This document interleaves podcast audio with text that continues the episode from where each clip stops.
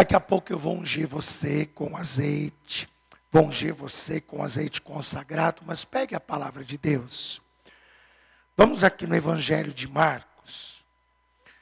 Evangelho de Marcos, capítulo de número 9.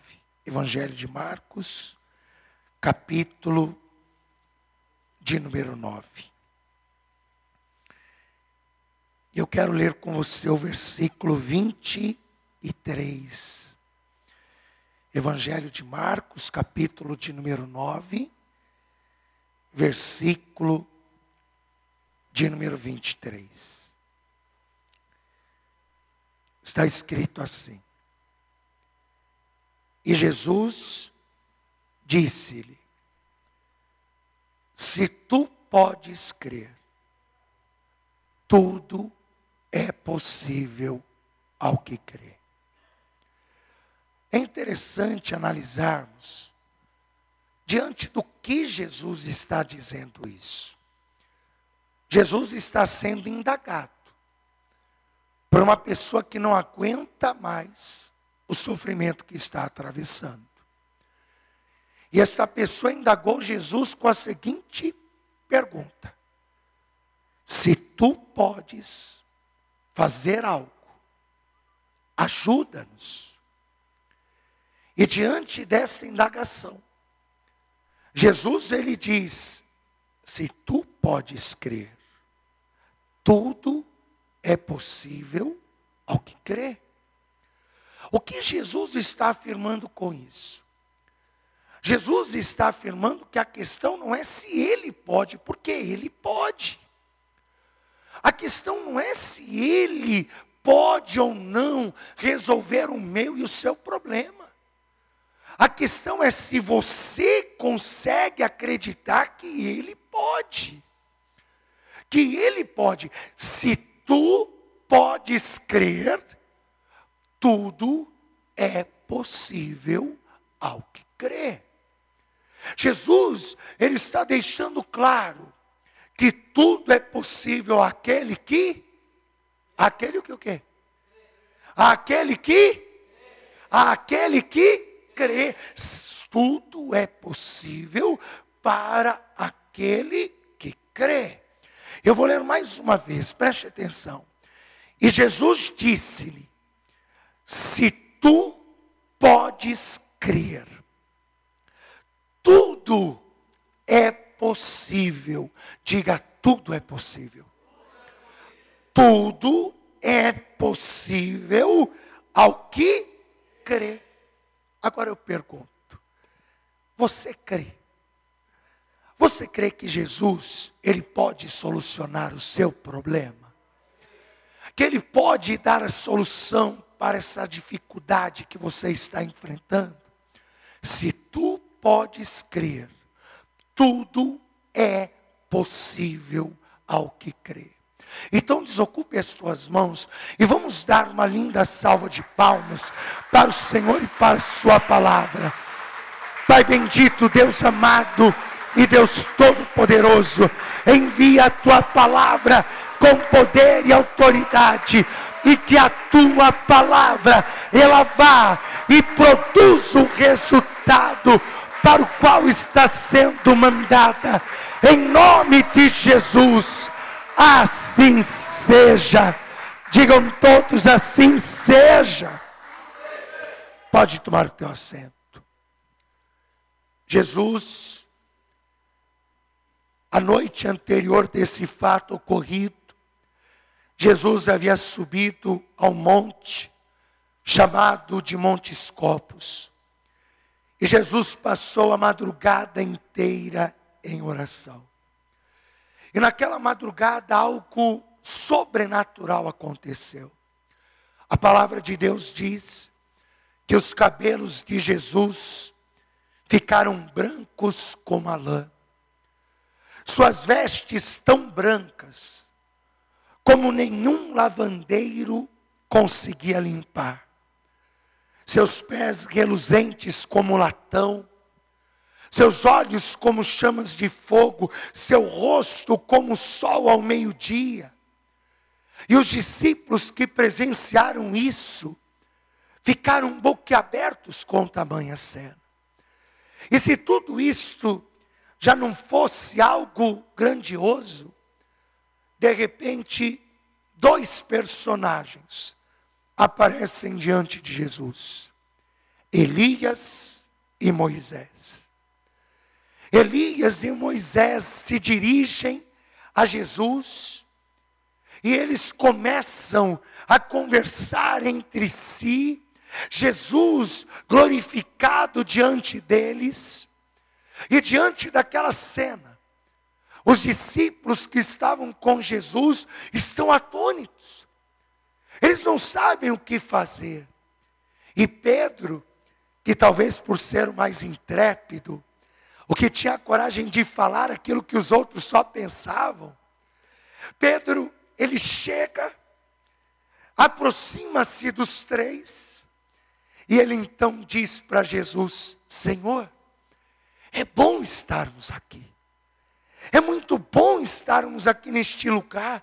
Façamos uma cabana para o Senhor, uma cabana para Elias, uma cabana para Moisés, e fiquemos aqui. A verdade é que Pedro, ele não queria sair daquela atmosfera de glória. É muito bom quando estamos na igreja porque eu posso dizer que aqui dentro a atmosfera é diferente. Nós não estamos na mesma atmosfera que a atmosfera do mundo. Nós estamos em um pedacinho do céu aqui nesta terra. Muitos dos nossos problemas e preocupações, eles ficam lá fora quando estamos na igreja. Quantas vezes pessoas que estavam angustiadas, aflitas, quando adentraram a casa de Deus, sentiram um conforto naquele momento, e como Pedro, se pudéssemos, nós viveríamos 24 horas nesse estado de graça. Só que quando Pedro disse isso, uma voz veio do céu. E uma voz imponente, uma voz forte, e esta voz dizia: Este é o meu filho amado, a ele ouvi. Pedro foi tomado de um temor tão grande que ele fechou os seus olhos naquele momento que aquela voz potente falava ao seu ouvido. E quando ele abriu os olhos, só estava Jesus diante dele. Não tinha mais Elias, não tinha mais Moisés, somente Jesus. E os outros dois se aproximaram de Jesus e Jesus disse: Olha, não contem a ninguém o que vocês presenciaram aqui nesta noite. E quando o dia já estava amanhecendo, Jesus ele desce do monte com aqueles três discípulos impactados com aquela visão. E quando eles descem, eles veem uma visão deplorável. Eles veem um alvoroço uma confusão tão grande. E eles veem os discípulos que ficaram ao pé do monte, envolvidos naquele alvoroço, e, e a multidão em volta, a multidão assistindo aquele alvoroço, os escribas apontam o dedo aos discípulos e os questionam, e os discípulos retrucam e Jesus adentra no meio da multidão. A multidão olha para Jesus, ele chegou, ele chegou, ele chegou. Ele vai falar o quê? O que, ele vai dizer? Jesus olha e diz: O que, está acontecendo? Que discussão é essa? Por que, que vocês estão arrazoando entre si? E aí um homem, ele sai da multidão acuado, com o seu filho, que ele não consegue definir muito bem o que o filho tem. Porque há quem olhe para o menino e diga, ele é lunático. Porque aquele menino ficava olhando para o vazio. Ele olhava para o vazio, era como se ele vivesse em um mundo próprio dele. Já outros olhavam e diziam: o seu filho é epilético. Porque havia momentos que ele caía no chão e se revolvia e espumava pela boca. E então diziam para aquele pai: teu filho, ele é epilético, por isso que ele tem esse estado de autismo. E além disso, ele era surdo e mudo. E diz a palavra que aquele pai traz o filho até Jesus e diz: Senhor, todo este alvoroço é por minha causa. Eu trouxe o meu filho até os seus discípulos, porque o meu filho sofre deste mal há muito tempo. E eu queria que os seus discípulos orassem por ele, para que este mal deixasse. Porém, eles não conseguiram expulsar este mal. E isso causou uma divisão no meio da multidão. Havia aqueles que olhavam e acusavam os discípulos de charlatanismo, que acusavam os discípulos de estarem tentando enganar as pessoas. Outros diziam: parem com isso, coitado deste menino, ele tem um autismo, ele tem um problema de epilepsia e vocês estão aí angustiando ele. Deixem ele embora para sua casa. E Jesus, quando escuta isso, adentra Há uma discussão com os seus próprios discípulos, onde Jesus olha para eles e diz: Ó oh, geração sem fé, ó oh, geração incrédula, até quando eu sofrerei vocês? Jesus acusa a incredulidade daqueles próprios que tinham que ter fé, porque eram seus discípulos eram seus discípulos. Agora eu fico imaginando uma coisa: se nos tempos de Jesus havia uma geração incrédula, você imagina nos dias de hoje, não é? E aí entra essa pergunta: até quando?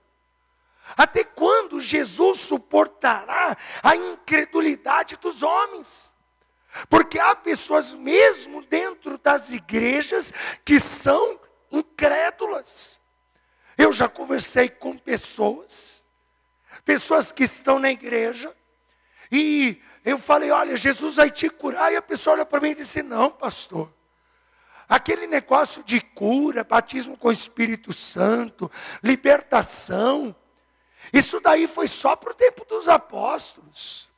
Hoje não existe mais isso, não, pastor. Não existe mais cura, não existe mais libertação. Não existe mais batismo com o Espírito Santo. Ó oh, geração incrédula, até quando eu o suportarei, o sofrerei? Quando Jesus olha para o menino, a palavra de Deus diz que na mesma hora o menino fica desconcertado. A Bíblia diz que ele começa a recuar, e ele começa a recuar como se ele quisesse sair de perto de Jesus. E de repente ele cai no chão, se revolvendo, espumando, como se ele estivesse tendo uma crise epilética. E aí Jesus pergunta para aquele pai: há quanto tempo isso acontece com o teu filho? Há quanto tempo isso está acontecendo com ele? E aquele pai diz: desde a sua meninice. Desde quando ele era uma criança. E quantas vezes eu não tirei o meu filho de dentro do fogo, de dentro da água, porque este mal quer destruí-lo. Meu filho vai secando, espumando, se contorcendo, e aqui é uma verdade. Às vezes eu vejo pessoas que elas acham que pode vir alguma coisa boa de Satanás. Eu vejo às vezes pessoas que acham que toda ajuda é válida, toda ajuda. Aí a pessoa não se importa se é Deus ou se é o diabo, porque ela acha que o diabo pode ajudar. Sabe o que Jesus disse? Em João 10, 10. O diabo veio senão para roubar, matar e destruir. Olha o que esse pai diz para Jesus. Olha o que ele diz aqui, ó, versículo de número 21, Jesus pergunta para ele, e perguntou Jesus ao pai dele: Há quanto tempo há que lhe sucede isso? E ele disse-lhe: Desde a infância. E muitas vezes o tem lançado no fogo e na água, para quê, gente? Para ajudá-lo? Para o destruir. Ó, oh, o diabo veio senão para roubar, matar e destruir. Quer dizer, aquele mal não estava ali para ajudar o menino, estava ali para destruí-lo, meu irmão. Você tem que entender este segredo. O único que veio para te dar vida e vida de verdade se chama Jesus Cristo. Enquanto o diabo veio para roubar, matar e destruir, Jesus disse: Eu vim para que tenham vida e a tenham com abundância. Quer a solução do teu problema? Então busque a Jesus e só a Jesus. Busque a Jesus e só a Jesus. Aquele pai, ele diz: Olha, esse mal, ele quer destruir o meu filho. Ele não está querendo me ajudar ou ajudar o meu filho. Ele está querendo destruir. O diabo só veio para destruir para roubar a tua paz, para matar o pouco que você tem e destruir a tua vida por completo. Então, se apega a Deus, busca a Jesus, porque é Ele que tem a solução. É Ele que tem a resposta. E aí nós lemos aqui no versículo 22, a indagação que este pai fez a Jesus. Ele disse: Se tu podes fazer alguma coisa, tem compaixão de nós. E ajuda-nos. Se tu podes fazer alguma coisa, se tu podes fazer alguma coisa, tem compaixão de nós, tem compaixão de nós e ajuda-nos. Digamos que Jesus fosse só um enganador que se aproveitava das multidões, para em casos de casa cheia, fazer sinais pré-preparados. O que, que você acha que Jesus diria para este homem se ele fosse um charlatão?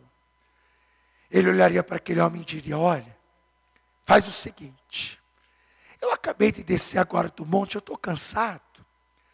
Me traz teu filho outro dia que aí eu vou fazer uma oração por ele com a multidão, e aí ele vai ficar curado.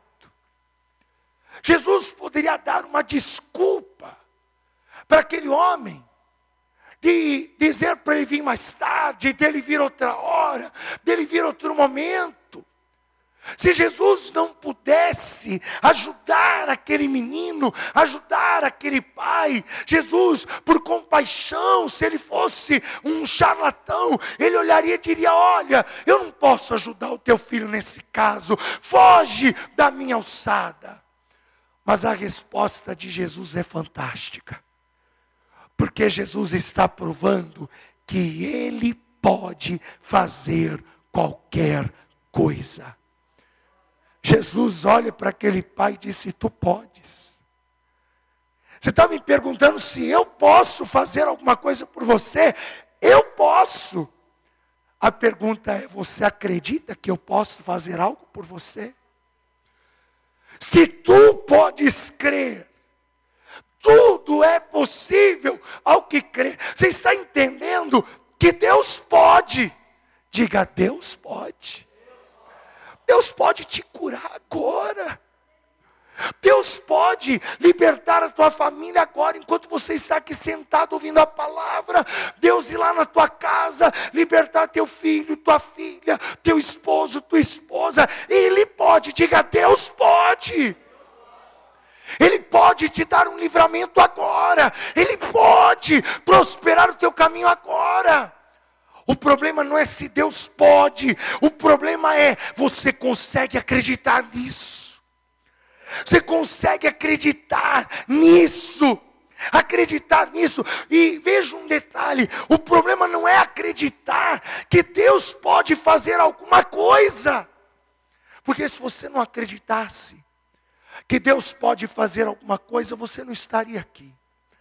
A questão é acreditar que Deus pode agir no teu particular. Não é só, ah, eu acredito que Deus pode fazer alguma coisa por mim. Não é essa a pergunta. A questão é, diante desse problema particular, pessoal, que você está atravessando, você acredita que Jesus pode agir? A questão é essa: se tu podes crer, tudo é possível ao que crê. Aquele pai, quando ouviu isso, quando ouviu o que Jesus disse, ele vai responder, versículo de número 24. E o que, que ele vai responder? E logo, o pai do menino, clamando com lágrimas, disse: Eu creio, Senhor. Eu creio. Eu acredito. Eu creio, Senhor. Mas ele percebeu uma coisa. Isso é algo que nós temos que perceber. A questão não é crer. A questão é se a sua fé é suficiente para o milagre que você está pedindo. Porque ele está dizendo: Eu creio, Senhor. Mas ele percebeu uma coisa. Ele percebeu que a fé que ele tinha não era tão grande para o milagre que ele estava buscando para o seu filho. E então o que, que ele faz?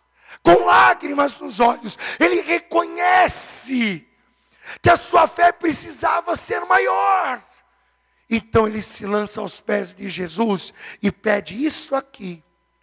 Eu creio, Senhor, ajuda a minha incredulidade.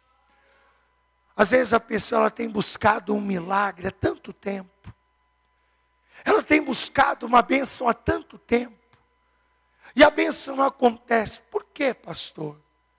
Porque às vezes a pessoa ainda não alcançou a fé suficiente para viver aquele milagre.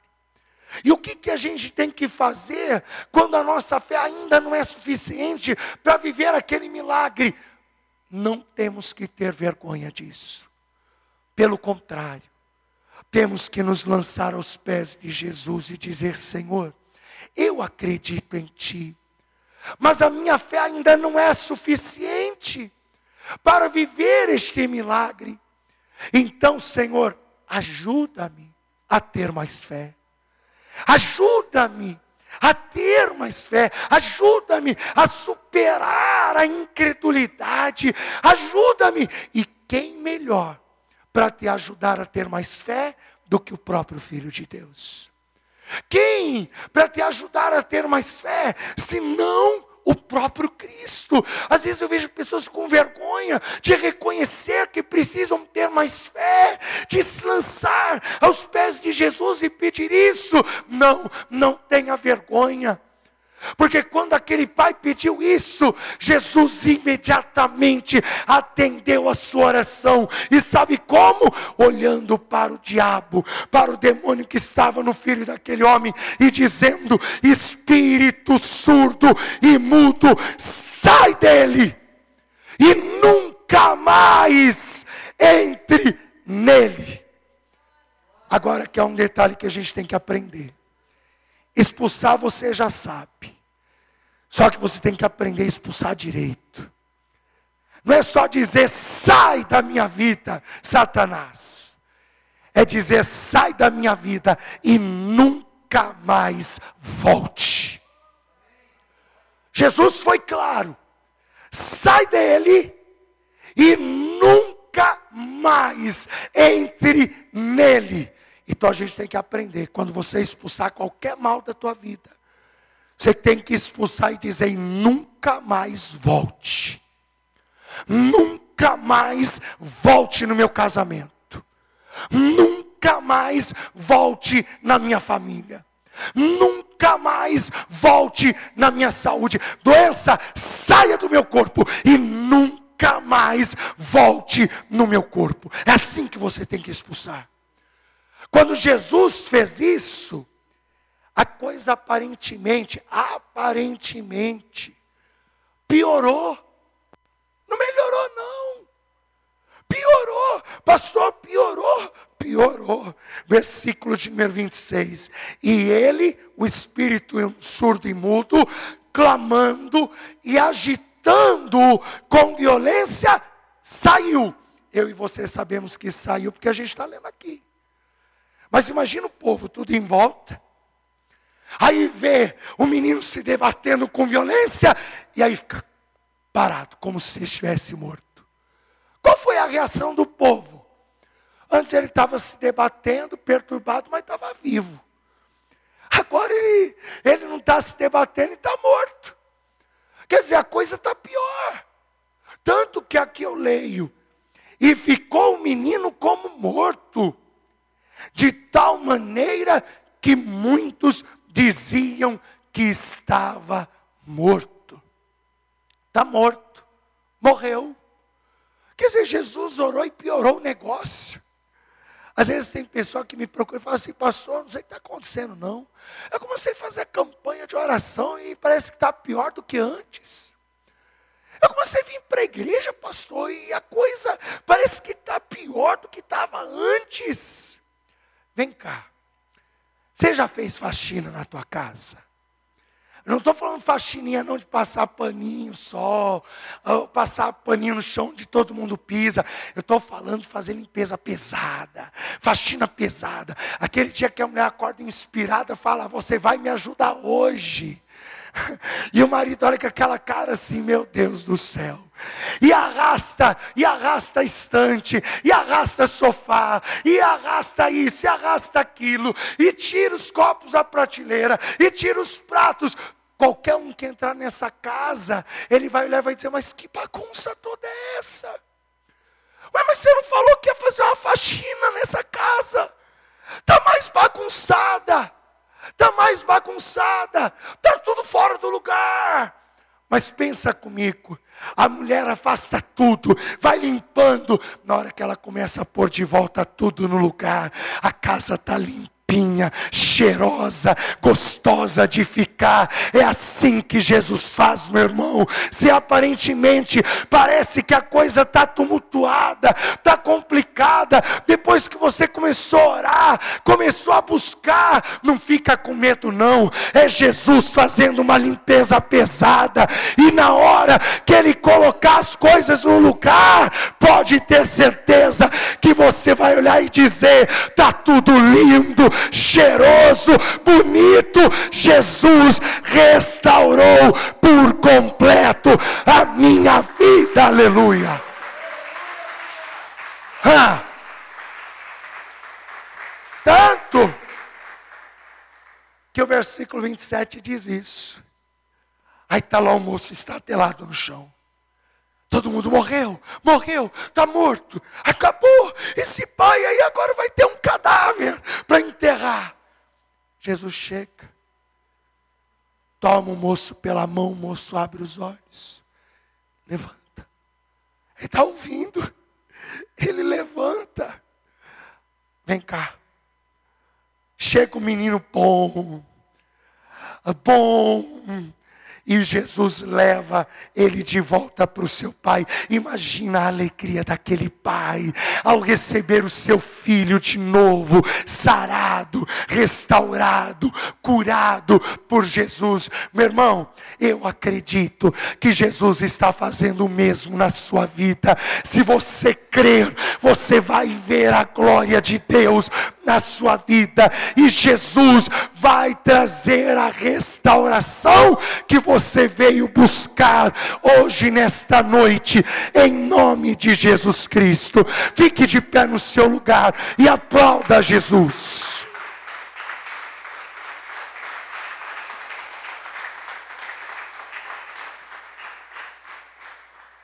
Mas tudo começa onde? Se tu podes crer tudo é possível ao que crê. Começa aí. Começa em acreditar que Jesus pode. Diga, Jesus pode. Jesus pode te curar, Jesus pode te libertar, Jesus pode restaurar teu casamento, Jesus pode restaurar tua família, Jesus pode. É só você acreditar nisso. É só você acreditar nisso. Pastor, eu acredito, mas eu ainda não consegui uma fé necessária para viver este milagre. Eu creio em Jesus, mas me falta, pastor, uma fé maior. Você veio no lugar certo. Você veio diante daquele que pode te dar essa fé maior, e é Jesus.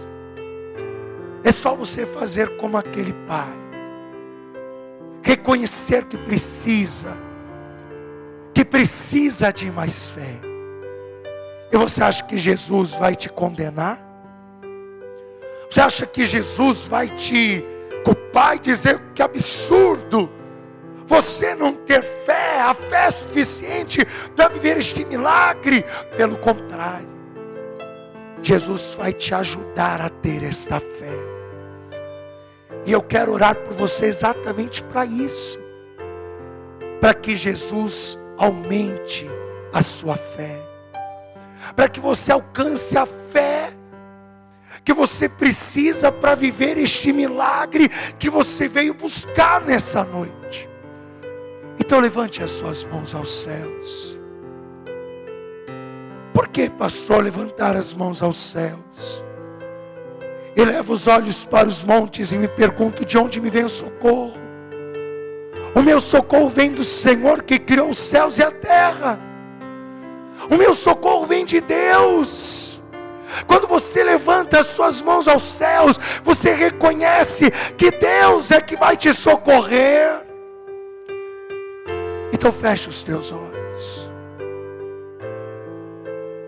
Pai bendito e Deus Todo-Poderoso, nós bem sabemos que tudo tu podes e que nenhum dos teus planos podem ser impedidos. Mas às vezes, Senhor, nos falta uma fé maior, uma fé maior para alcançarmos o milagre que estamos te pedindo.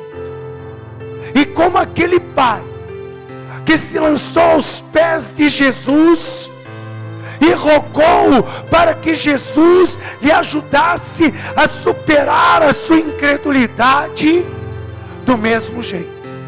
Este homem, esta mulher ora comigo e pede o teu socorro, e pede a tua ajuda, e pede o teu auxílio, para que o Senhor o ajude, para que o Senhor a ajude a superar a sua incredulidade.